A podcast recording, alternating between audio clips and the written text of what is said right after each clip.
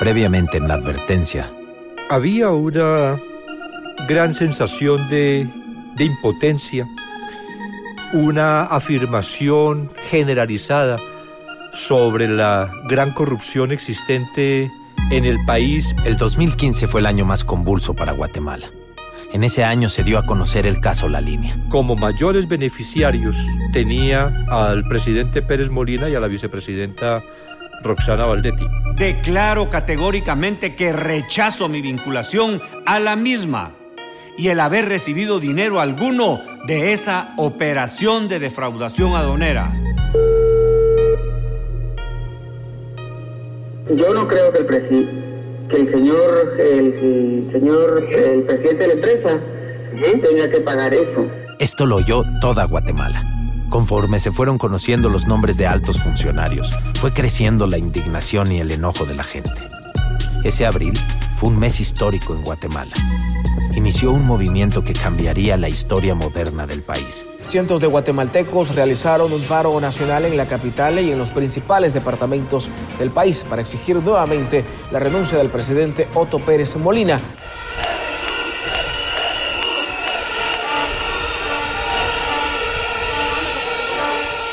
Otto Pérez Molina ya no es presidente de Guatemala. Esta madrugada renunció a su cargo y hoy se presentó ante los tribunales para someterse a la justicia por denuncias de corrupción. Esta es una historia única en América Latina. Los guatemaltecos indignados tumbaron a un presidente. ¿De qué sirve tumbar un presidente? Pienso en el caso de Brecht, por poner un ejemplo. Argentina, Brasil, Colombia, Perú, Panamá, Ecuador y México, que ahora tiene el foco de atención con Emilio Lozoya políticos y empresarios de alto perfil están siendo investigados. Y no son personajes menores, son expresidentes, candidatos presidenciales, secretarios de Estado, miembros de los gabinetes, y a pesar de eso la corrupción sigue, la impunidad no termina. Lo que no alcanzamos a dimensionar es la capacidad de sobrevivencia de estos grupos que son camaleónicos. Se rearticulan, cambian de bando, se adaptan a las circunstancias e incluso sacrifican a los suyos siempre con el objetivo claro de no perder el poder. Son los mismos de siempre y no tienen llenadera. La Corriente del Golfo Podcast y Antifaz presentan. El expresidente de Guatemala, Otto Pérez Molina, vivió hoy el día más duro de su vida política, que empezó de madrugada cuando se anunció su renuncia y que acabó a últimas horas de esta tarde con la decisión que menos esperaba, quedar en prisión provisional. El juez Miguel Ángel Galvez, quien realizó la primera audiencia en contra del exmandatario, acusado de corrupción, ordenó el traslado a una cárcel en el cuartel militar Matamoros. Tumbar a un presidente por corrupción fue un acto histórico.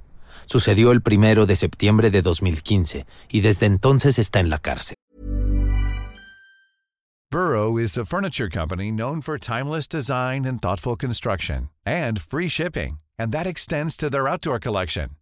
Their outdoor furniture is built to withstand the elements, featuring rust-proof stainless steel hardware, weather-ready teak, and quick-dry foam cushions. For Memorial Day, get 15% off your Burrow purchase at burrow.com slash ACAST and up to 25% off outdoor. That's up to 25% off outdoor furniture at burrow.com slash ACAST. El presidente Pérez Molina continúa privado de libertad. La vicepresidenta Roxana Valdetti igualmente continúa privada de libertad. de decenas de personas vinculadas a esa investigación. Esperamos que la justicia pueda actuar debidamente y concluya eh, este, este proceso. El caso La Línea continúa y al día de hoy, en agosto 2020, siguen en prisión esperando sentencia. Soy Diego Luna y esto es La Advertencia, episodio 6 el principio del fin. Esto no es democracia, más bien una falacia. No tienen eficacia las falsas elecciones. El falo que gobierna solo son las elecciones. Son las lecciones de un pueblo sin memoria que se toma las calles pero no lee historia. La verdadera guerra no ha terminado. Los que nos masacraron aún controlan el Estado. Volvamos al 2015, cuando llega el momento de elegir a un nuevo presidente. Todo ese año fue un año atípico electoralmente hablando. No se habló tanto de las elecciones durante el año, sino más bien se hablaba de corrupción, de los casos. y también generó un rechazo en contra de toda la clase política conocida como tal. Entonces ahí es donde Jimmy Morales se logra colar. Jimmy Morales no era militar, no venía de la política. Había sido actor, comediante y trabajado mucho en la televisión. Se volvió la única opción porque los guatemaltecos descartaron a todos los otros candidatos que venían del sistema político. Morales se volvió popular, sobre todo porque una de sus principales promesas de campaña fue trabajar con la CICIG. Si nosotros no autorizamos el seguimiento de estas instancias que están dando resultados, estaríamos generando alguna desconfianza en la población dando un mensaje como que no queremos que nos investiguen a nosotros los que estaríamos ejerciendo el poder. Para finales del 2015, los logros habían sido muchos y la ciudadanía salió a votar esperanzada y como nunca. En realidad había, había esperanza, por lo menos yo tenía esperanzas que se podía trabajar efectivamente con el presidente Morales. Hubo una buena relación antes desde antes de asumir el cargo. El mes de marzo del 2016 solicitó a Naciones Unidas que se prorrogara para el periodo 2017-2019. Inclusive había solicitado que se prorrogara hasta el 2021 porque él decía que tenía que garantizar que la CICIG sobreviviera a su gobierno para que no se pensara que, que iba a tener impunidad. El presidente Jimmy Morales reafirmó que ha brindado el apoyo necesario a la Comisión Internacional contra la Impunidad en Guatemala, CICIG, y remarcó que nadie tiene el puesto comprado, refiriéndose a que mientras todos hagan su trabajo, se garantizará el mismo. Quiero decirles que una nueva Guatemala es posible y vale la pena.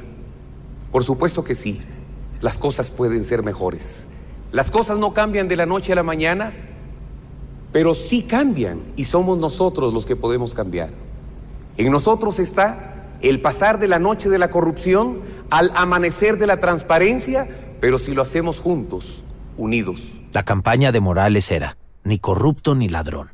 La fórmula CICIG, MP y Ciudadanía parecía imparable. Los resultados habían superado las expectativas. Todo indicaba que Guatemala por fin había encontrado la forma perfecta de erradicar la impunidad. Las buenas relaciones que, que tuvimos con el presidente Morales empezaron a deteriorarse después de aparecer en una investigación que teníamos por una corrupción en el registro de la propiedad, eh, una dependencia pues del Ejecutivo guatemalteco, encontrar en esa investigación que había una participación de uno de sus hijos y el presidente creyó que, que las buenas relaciones significaban impunidad también para su familia. Como se continuaron las investigaciones, se fue deteriorando y yo creo que se fracturó completamente cuando su hermano fue privado de libertad y su hijo, citado a una declaración, se ha capturado al hermano del presidente de la República, Jimmy Morales, así como al hijo de 19 años, quienes se encuentran presuntamente involucrados en el caso Botín Registro de la Propiedad. La fractura en la relación de Jimmy Morales con la CICIG tiene su origen en el caso conocido como las canastas navideñas. La investigación del registro de la propiedad, algo que se conoce como las canastas navideñas, era una investigación que había surgido a partir de denuncias del sindicato de esa entidad pública y de la Contraloría General de Cuentas. Iván me cuenta que en el curso de esa investigación encontraron una factura emitida por una empresa de espectáculos para unas canastas navideñas que iban a regalar a los trabajadores del registro de la propiedad. Lo que les llamó la atención fue que el giro de esa empresa nada tenía que ver con canastas navideñas. Esa factura abrió el camino que llevó a la CICIG a descubrir que el responsable de la operación era el hermano del presidente. Y el drama se intensificó al saber que el hijo de Jimmy Morales también estaba implicado. Aunque nos indigne el enriquecimiento descarado e ilegal de los políticos, siempre encuentran la forma de seguir triangulando recursos para beneficiar a los suyos. En México es el pan de cada día, sin importar quién gobierne. La evidencia está, pero nunca parece ser suficiente para procesarlos. En Guatemala dijeron basta. Frente a toda esa evidencia, pues la acción se dirigió también en contra del hijo y el hermano del presidente Morales.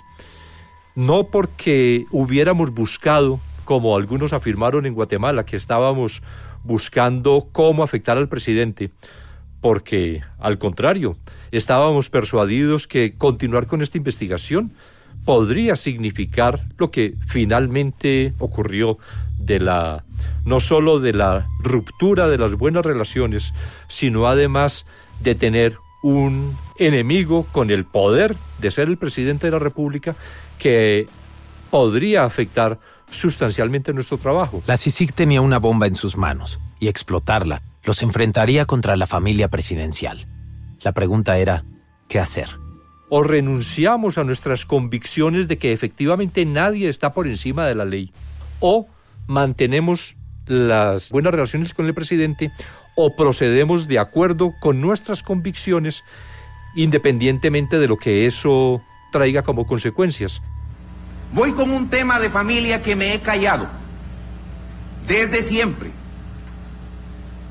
Mi hermano y mi hijo se pusieron a disposición de las autoridades para poder ejercer su derecho de defensa y su presunción de inocencia. Pero en el mes de enero de 2016, con el uso total y brutal de la fuerza, 100 elementos con fusiles de alto impacto entraron a hacer un arresto a la casa de mi hermano, aún estando ahí sus hijos menores. Mi hijo se presentó voluntariamente ante torre de tribunales y para sorpresa del mundo, por una falta administrativa que es considerada así en todos los países del mundo, incluida la ley guatemalteca, mi hermano y mi hijo sufrieron cárcel y hasta hoy sufren una persecución a todas luces ilegales. Paralelamente, también habían empezado una investigación diferente enfocada al financiamiento de las campañas electorales del 2015. Y resultó que Jimmy Morales y su partido habían omitido declaraciones de ingresos ante el Tribunal Electoral. Jimmy no fue el primero ni el único. Peña Nieto, Macri, Fujimori, Piñera y muchísimos más han hecho de esto una práctica común. Pero otra vez Guatemala dijo basta. Con la fiscal general Tel Maldana tomamos la decisión. nos hemos comprometido públicamente hemos afirmado ante el país con cada uno de los casos que presentamos en el 2015, siempre lo manifestamos, nadie hay por encima de la ley. Todo el que quede vinculado en una investigación será presentado ante los jueces. No vamos a proteger a nadie. La familia Morales estaba siendo investigada por dos casos al mismo tiempo. Todo esto desata el principio del fin de la CICIG. Como presidente de la República, por los intereses del pueblo de Guatemala, el fortalecimiento de un Estado de Derecho y la institucionalidad, declaro non grato al señor Iván Velázquez Gómez en su calidad de comisionado de la Comisión Internacional contra la Impunidad en Guatemala y ordeno que abandone inmediatamente la República de Guatemala. A título, digamos, ya más personal, eh, ¿Qué tanto, ¿Qué tanto se involucra emocionalmente en, este proceso? El, momento de la ruptura, el que lo, el presidente Morales lo declare persona non grata. La orden era que inmediatamente debía ser conducido al aeropuerto porque me expulsaba del país, estábamos en esa gran incertidumbre si el presidente Morales llegaba al atrevimiento de ordenarle al ejército o a la policía ingresar a la CICIG que tenía inmunidad diplomática, que era una sede protegida. En el ánimo personal, pues claro que, que genera también esa, esa incertidumbre, no saber si finalmente voy a ser expulsado o no, si tengo que abandonar el país. Pero un amparo puesto por el Procurador de Derechos Humanos frenó en menos de 24 horas este primer intento de Morales por correr a Iván de Guatemala. Sin embargo, no fue el único intento por sacar al comisionado de la jugada. Había muchas fuerzas luchando día y noche para, para sacar a, Iván Velázquez, para sacar a la comisión y para, para básicamente desmantelar todas las estructuras que se habían hecho en el Estado para lograr cierta coherencia y transparencia en los procesos de justicia. Mi nombre es Alejandra Colón, yo soy antropóloga y trabajo como investigadora independiente el comisionado Iván Velázquez ya estaba declarado non grato por el presidente y pocos meses después hace un viaje y ya no le es permitido regresar al país. Eso significó un fuerte golpe para nosotros porque los casos se trabajaban de la mano con el comisionado y eran revisados por él y eran discutidos en reuniones de análisis profundo. Ella es Evelyn. Era abogada litigante de la CICIG cuando el presidente Morales le declara la guerra a Iván Velázquez. A pesar de dejar fuera del país al comisionado, la CICIG sigue adelante con sus investigaciones. El sentimiento era un sentimiento de están atacando la única estructura que nos deja evidenciar que el Estado está tomado por la delincuencia. Y eso eh, genera un sentimiento de mucho miedo. Em, yo tenía miedo. Yo tenía miedo de que desmantelaran la CICIG el desmantelamiento se volvió entonces una estrategia poderosa. De hecho, dos instituciones creadas a partir del modelo de la CICIG empezaron a experimentar ataques en tiempos recientes. El presidente de Honduras, Juan Orlando Hernández, cerró a principios del 2020 la puerta a la misión de apoyo contra la corrupción y la impunidad, mientras que el presidente de El Salvador, Nayib Bukele, no permite la autonomía de la Comisión Internacional contra la Impunidad en su país. A ambos presidentes les preocupaba ser señalados.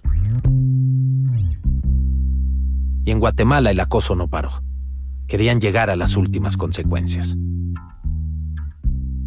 En la segunda ocasión, cuando el 3 de septiembre del 2018 prohíbe mi ingreso al país, yo me encontraba en reuniones en Estados Unidos, en Washington, prohíbe mi ingreso al país, eh, pues eso también, claro que genera bastante desconcierto. Eh, es como que lo, lo arrancaran a uno abruptamente de lo que ha sido su, su actividad permanente, eh, no poder ni siquiera recuperar de, de inmediato mis pertenencias, ni mis libros, ni mis documentos. Y finalmente, con el gran respaldo que, que tuve de parte del secretario general de Naciones Unidas, que como respuesta al gobierno eh, manifestó que no iba a cambiar el comisionado y que entonces yo continuaría despachando desde fuera de Guatemala. Cuando Iván Velázquez ya no puede entrar a Guatemala, la ciudadanía enfurece. No olvidemos que fue él quien lideró una investigación que llevó a un presidente acusado de corrupción a la cárcel. Y mientras la CICIG siguió funcionando sin el comisionado, las calles volvieron a llenarse de guatemaltecos indignados. No se da, no se da, Ida no se da.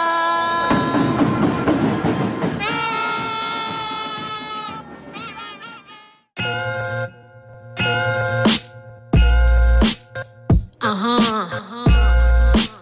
Rebecca Lane.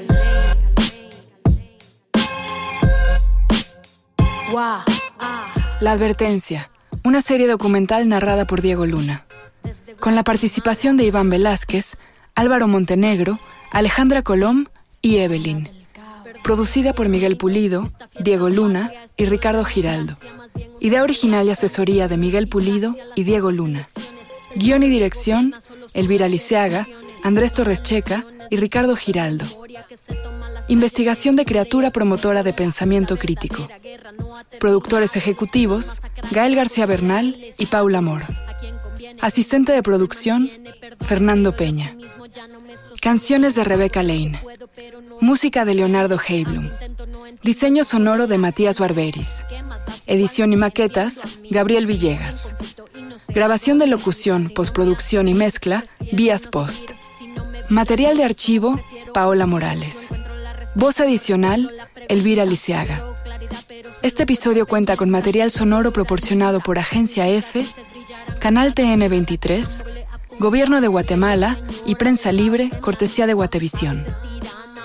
Este podcast no sería posible sin la generosa ayuda y apoyo de Seattle International Foundation, Fund for Global Human Rights, Rockefeller Brothers Fund y Ford Foundation. La Corriente del Golfo Podcast y Antifaz. 2020. Todos los derechos reservados.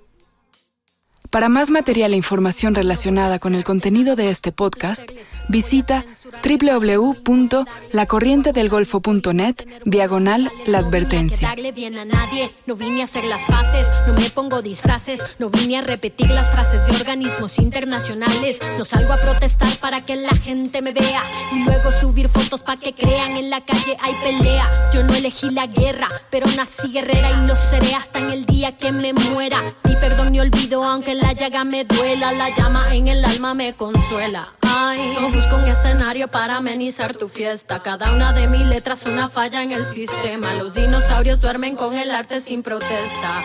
Que se extingan de una vez en el planeta. Que se extingan de una vez tú.